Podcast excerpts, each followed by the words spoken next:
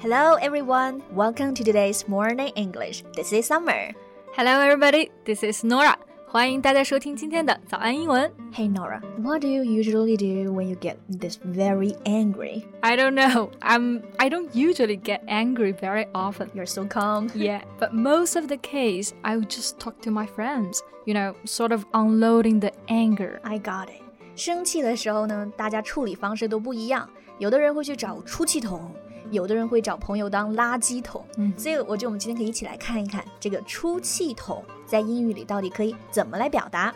在节目的开始，给大家送一个福利。今天给大家限量送出十个我们早安英文王牌会员课程的七天免费体验权限，两千多节早安英文会员课程以及每天一场的中外教直播课，通通可以无限畅听。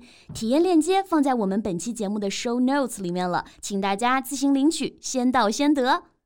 Okay, so first we have to be clear that we don't say anger bucket，就是出气筒，我们不要直译。 如果真的有这样子一个 anger bucket，那也就我觉得挺好的。You know, I can just throw all my anger into that bucket. Yeah, or we can just throw the people who make you anger into that bucket. That's even better。不过这个出气筒啊，其实英语中有很多不同的表达。我们首先呢，先可以来学习一些名词 Yeah, the first one I think we can talk about is punching bag.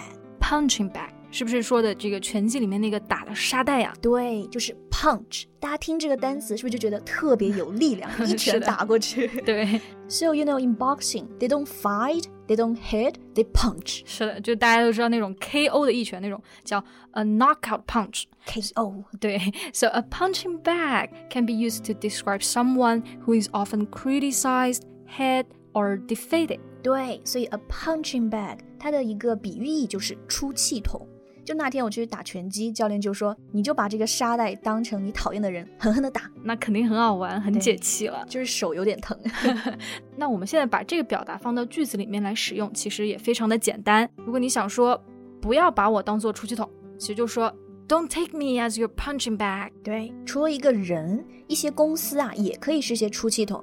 比如，就是有些公司莫名的就被人攻击了。We can just say some companies just become the punching bags for other people. Yeah, sometimes my dad is my punching bag. Yeah, we all have the same dad. Yeah，那除了沙袋呀、我还见过一个这样子的句子啊：I guess I'm just this entire family's toilet paper.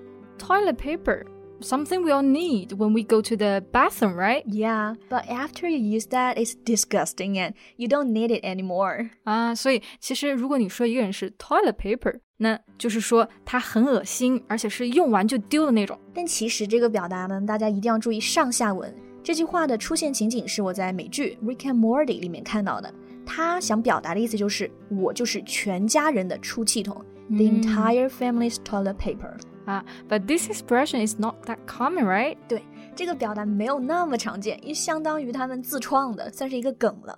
所以大家如果要用的话，加上一些解释，比如说、啊 You just think I'm your toilet paper. You can ask me to do whatever you want and take it for granted.” 对，其实我们说出气筒嘛，它其实就是一个比喻的形象对在这儿，所以我们其实说 toilet paper 没那么常见，但是另外一个比喻就很形象了，比如说 doormat。 doormat，哎呀，mat 这就是垫子，doormat 大家家里肯定都有，嗯门口那个擦脚的垫对子。 ，just think about it. You use the doormat just to clean your dirty shoes every day. So if you treat someone as a doormat, Then he's your punching bag。哎呀，absolutely，这个其实就是口语中一个也是在不正式的场合可以用的对一非句表正式达表。对，就是说一个人是受气包、出气筒，对吧？而且谁都可以欺负他，然后自己从来也不抱怨，they never complain。嗯，就你如果我们在网上搜索的时候，我经常会看到这种文章，How to stop being a doormat or seven ways to stop being treated like a doormat。 Wow, you did all this research. Yeah. So tell us, how do you stop being a doormat? Mm, 嗯，I think the best way is to teach other people how to treat you. Be more confident and believe that you deserve better。 Thanks for the chicken soup 那这个鸡汤灌得好， 对吧？对好，我们刚刚其实说的都是出气筒的名词。那这个动作把别人当做出气筒，其要实就撒是气。发泄，对把发泄怒气撒到别人的身上，嗯也有很多说法。那我们现在一起来看一下吧。首先，第一个呢叫做 take something out on somebody。就是把自己的怒气，你可以想象拿出来丢到另一个人的身上，就是我朝你发脾气，I took it out on you。对，还可以用到一些名词上面，比如说 anger、frustration。Like I can just say he took his anger on me。 Yeah，他朝我发脾气了，对吧？对。So Nora，你有没有就是朝别人发过脾气？Take it out on other people。嗯， 我肯定有这样子的时候。你知道我有时候找不到我的东西，然后就喜欢找我妈，然后我说你把东西放哪去啦？其实很多时候是我自己找不到了，然后我把它乱丢了。 So you took it out on your mom。 Yeah, sorry for taking it out on you, my mom.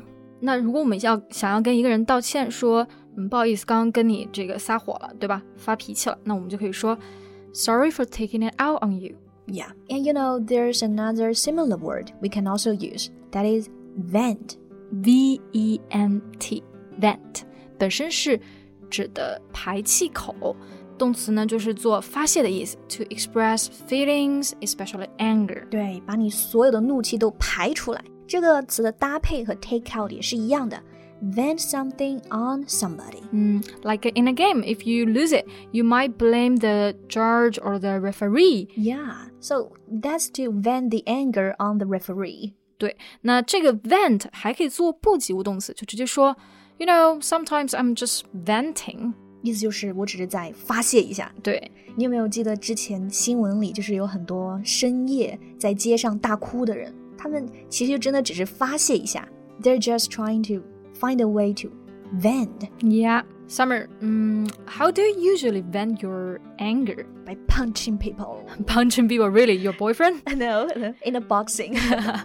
Very good。其实发泄这个表达我也觉得很形象，就是放气嘛，所以我们用到这个英语的表达就是 let off the steam。 Yeah，这个 steam 是不是就是蒸汽机里面的那种蒸汽 steam steam engine？ 对你其实可以想象一下，有很多动画片里面可以看到一个人生气的时候，那个他们的脑袋上啊就会冒那种蒸汽。对对，气到冒烟。 对，所以我们用到这个“冒”这个词，其实是 let off，就就是 get rid of，清理掉、丢掉什么东西。So to let off the steam means to get rid of the steam or just get rid of the anger。 Yeah，get rid of the anger，就是不让自己生气。那这个怒气会不会发到其他人身上呢？嗯，in Mm, a way that doesn't harm other people。哦、o k Oh, So we need to find some time in our life to just let off the steam. I agree. To get something out of one's system. 哎，对，你看看发泄这个话题真的很重要，英语中的表达就特别多。嗯，Mm, 不过今天呃已经学了这么多了，所以只给你们教最后一个了。 OK，out、of one's system 也是一个非常非常常见的表达，尤其是现在年轻人就很喜欢用。System it means the body system, right? 嗯哼，It means to make anger or all the negative feelings out of your body to, you know, no longer want to do it. 啊、Ah. 然后如果我们平常想说想忘掉一个人啊，其实也可以用这个 to let someone out of your system。嗯，就彻底忘记，从生活中排除掉的。哎，那我们今天其实学到很多表达，我们最后来总结一下，好吧？嗯，我们来看看首先今天的名词有三个名词，第一个是 punching bag、 toilet paper doormat 呀然后动词呢有 take it out on somebody or vent on somebody or just vent。 or maybe let off the steam。 or get it out of your system。那这些表达都非常的形象，大家觉得哪一个是最好玩的呢？欢迎在评论区给我们留言，我们会去检查谁的点赞数是最高的哟。对，然后大家如果平常遇到特别生气这种事情的时候，还是要注意，不要气到自己。没错，那一定要及时的排泄出你的怒气 Let off the steam. in a healthy way. Thank you so much for listening. This is Summer. This is Nora. See you next time. Bye. 今天的节目就到这里了。如果节目还听得不过瘾的话，也欢迎加入我们的早安英文会员。成为会员，您就可以无限畅听我们每天一场免费的中外教直播课，以及两千多节原创系统课程了。今天我们限量送出十个七天免费试听权限，试听链接放在我们本期节目的 show notes 里了，请大家自行领取，先到先得。 This podcast is from Morning English. 学口语就来早安英文。